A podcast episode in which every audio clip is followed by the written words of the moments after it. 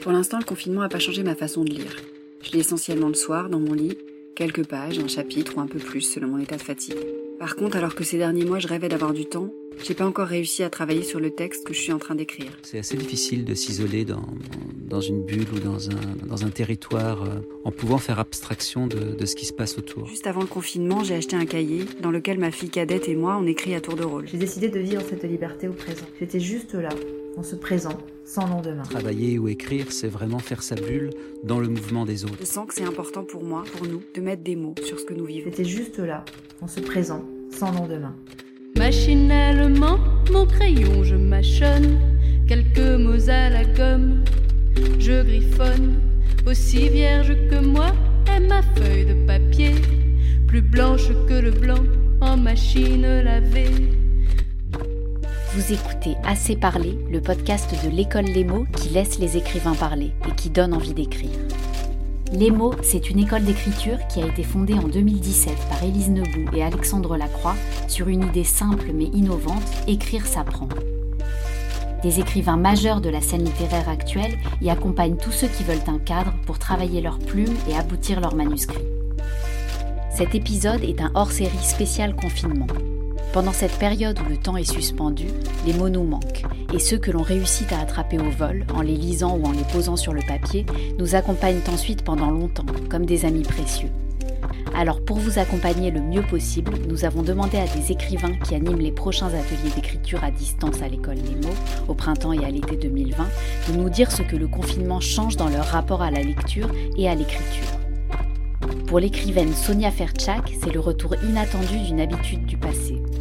J'ai repris l'écriture de nuit avec le confinement, ou disons l'écriture du petit matin. Mère de trois enfants, j'ai renoué avec cette habitude de quand ils étaient petits et que je ne pouvais jamais être sûre du nombre d'heures dont je disposerais pendant la journée. Ces temps-ci, la complexité de l'organisation familiale, scolaire et professionnelle rend l'emploi du temps des jours si acrobatique que je préfère mettre mon réveil tôt, vers 5h30, pour être rassurée de quelques heures au calme. Je ne sais pas comment faisait Jane Austen pour écrire dans la salle commune, ce que raconte Wolfe dans une chambre à soi. Pour moi, j'ai besoin de calme, sinon impossible de me concentrer. Alors c'est dur hein, de se lever de si bonne heure, mais j'adore cette atmosphère en suspens de ma parentalité, quand tout le monde dort, sauf moi, sauf le chat. Et puis sinon, je tiens mon journal absolument tous les jours, ce que je ne fais pas ordinairement. Je ne suis pas régulière, mais ces temps-ci, je ressens le besoin de l'être, d'écrire, noter, de consigner, me donne l'illusion de la stabilité. C'est complètement névrotique, sans grand intérêt, je devine, mais efficace. Je ne sais pas ce que j'en penserai quand je me relirai si je le fais dans quelques années probable que je rigolerai, mais c'est quelque chose que j'aime bien, j'y note n'importe quoi et je ne me relis pas.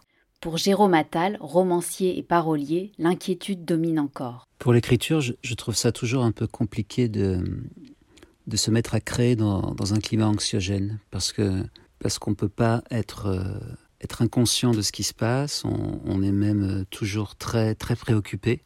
Moi, je suis euh, effaré par le nombre de, de mes connaissances ou amis qui, qui, ont chopé ce virus et ça me, ça me donne beaucoup d'anxiété. Et donc, c'est assez difficile de s'isoler dans, dans une bulle ou dans un territoire euh, parce qu'écrire, c'est aussi créer une sorte de territoire à soi. Et donc, c'est assez compliqué de partir dans ce territoire en, en pouvant faire abstraction de, de ce qui se passe autour. Et puis aussi parce que D'habitude, travailler ou écrire, c'est vraiment faire sa bulle dans le mouvement des autres. C'est euh, s'isoler, c'est trouver sa, sa, propre voie dans un monde en effervescence.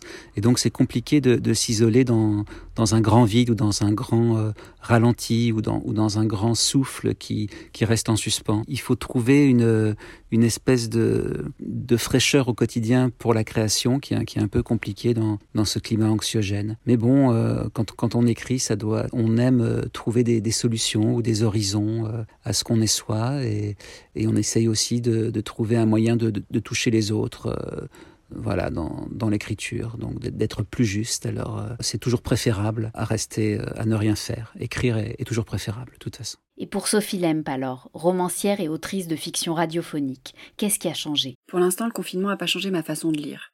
Je lis essentiellement le soir, dans mon lit, quelques pages, un chapitre ou un peu plus, selon mon état de fatigue. Par contre, alors que ces derniers mois je rêvais d'avoir du temps, j'ai pas encore réussi à travailler sur le texte que je suis en train d'écrire. Les quinze premiers jours, ça me paraissait complètement vain, insensé. Depuis peu, je sens poindre quelque chose, peut-être le désir d'y revenir, mais je sais pas combien de temps il me faudra pour m'y remettre vraiment, ni si j'y parviendrai. Juste avant le confinement, j'ai acheté un cahier dans lequel ma fille cadette et moi on écrit à tour de rôle. J'ai conscience que ce que j'y consigne n'a absolument aucun intérêt, mais je sens que c'est important pour moi, pour nous, de mettre des mots sur ce que nous vivons. Pour Sandrine Roudex, photographe et romancière, la question se pose très différemment. Est-ce que le confinement a changé quelque chose dans mes habitudes? Oui et non, en fait. Euh, non, parce que j'écris habituellement le matin et euh, je fais la même chose en ce moment. Je reprends le premier jet d'un manuscrit que j'ai commencé il y a deux ans sur la parentalité, sur l'intime d'une relation mère-enfant, et je le retravaille chapitre par chapitre en coupant tout ce qui n'appartient pas à mon sujet. C'est un gros boulot et euh, le confinement permet ça euh, dans une continuité, ce qui est super agréable. Mais euh, le confinement, ça a aussi changé des choses pour moi parce qu'au lieu de m'enfermer, ça m'a ouvert de nouvelles portes. Il se trouve que je ne suis pas chez moi, mais chez mon nouvel amoureux et euh, dans son appartement que je ne connais pas bien. Forcément, c'est un changement en soi.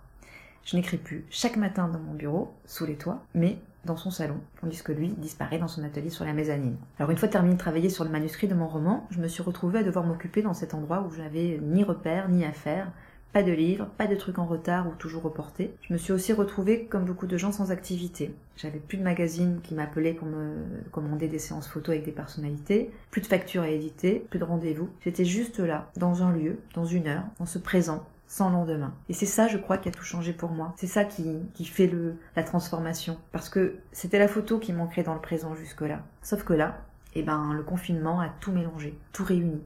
Au lieu de devoir organiser mon emploi du temps, m'inquiéter des fins de mois, prospecter de nouveaux journaux, de projets, ou même ranger mes placards, je me suis trouvée libre de tout, libre avec tout ce présent face à moi. Alors après avoir fermé mon ordinateur sur mon manuscrit ce premier jour, alors que je tournais un peu en rond, j'ai décidé de vivre cette liberté au présent. J'ai décidé de créer n'importe quoi, n'importe comment, libéré de toute contrainte, sans chercher à produire quelque chose, une nouvelle, un roman. J'ai regardé l'espace autour de moi et j'ai eu plein de mots qui sont entrés dans ma tête, des sensations. J'ai attrapé mon téléphone et j'ai fait une photo de la porte de la salle de bain qui était entr'ouverte avec un ray de lumière et puis des habits posés sur le rebord du lavabo. Et puis j'ai écrit ce que ça m'inspirait, ce que ça disait de ce que je vivais. Ce qui est important, c'est vraiment que j'ai écrit sans finalité, ancré dans le présent. Et j'ai adoré ça. J'ai renoué avec le plaisir pur de l'écriture allié à la photo, et depuis je continue. Le matin, j'écris sur mon roman, et l'après-midi, j'écris et je photographie les recoins de cet appartement que je ne connais pas, et les contours de cette relation, cette intimité que je découvre. Peut-être que ça fera un nouveau projet, qui sait. Laissons le mot de la fin à Agnès Michaud, réalisatrice, traductrice et romancière, qui nous fait entrer dans la fantaisie de son monde imaginaire. Mais que font soudain tous ces gens dans ma solitude? Le confinement obligatoire a ramené ceux dont l'activité est à l'extérieur vers l'intérieur, et je ne suis plus seule quand j'écris. Seulement voilà, moi j'aime bien être seule. J'aime le rythme où, d'habitude, l'écriture s'installe entre les départs matinaux et les retours de début de soirée. Et au milieu, la plage, ma plage, silencieuse et vide, où les mots vont pouvoir faire foule et bruit, où je vais pouvoir me faire mon cinéma, être tour à tour tous mes personnages, vivre tous les sentiments, rire, pleurer, faire des grimaces, sans politesse sociale, sans peur du ridicule. Alors moi aussi j'apprends à vivre différemment, et j'écris sur une plage où quelques parasols sont déjà installés.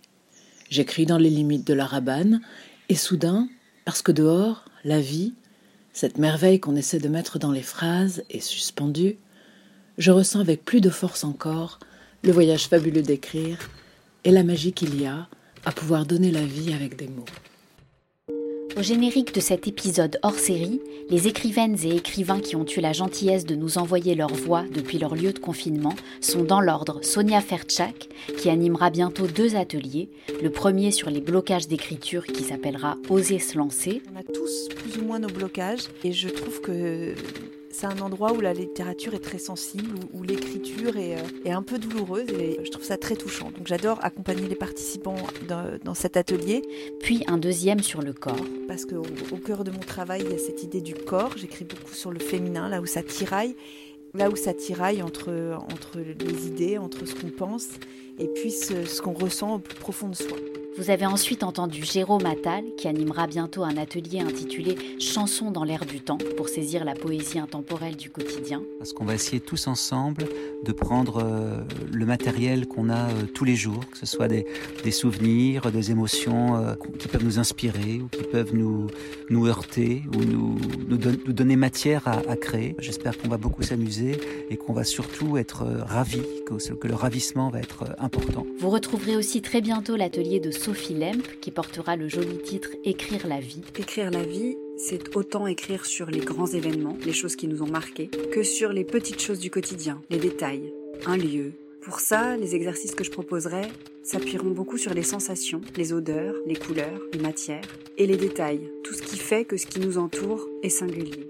Vous avez aussi entendu la voix de Sandrine Roudex qui animera bientôt l'atelier Écrire comme on prend une photo. Dans cet atelier, on va apprendre à écrire une scène comme on prend une photo, euh, c'est-à-dire en choisissant le cadre, euh, le lieu où va se dérouler l'histoire, puis le modèle, c'est-à-dire le héros, puis l'angle de vue, c'est-à-dire la place du sujet qui raconte.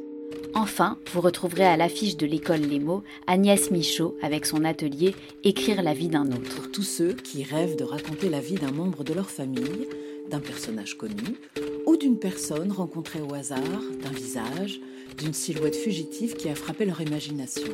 Voilà de quoi fleurir votre imaginaire dans une période où la création devient plus que jamais une nécessité première. Pour échanger avec nous et les écrivains qui mènent les ateliers d'écriture à distance, rendez-vous sur le site lesmots.co en attendant de se retrouver en vrai. Si ce podcast vous a donné envie d'écrire et de parler, on est là pour vous lire et pour vous écouter. À bientôt! Faut-il fumer des drogues, draguer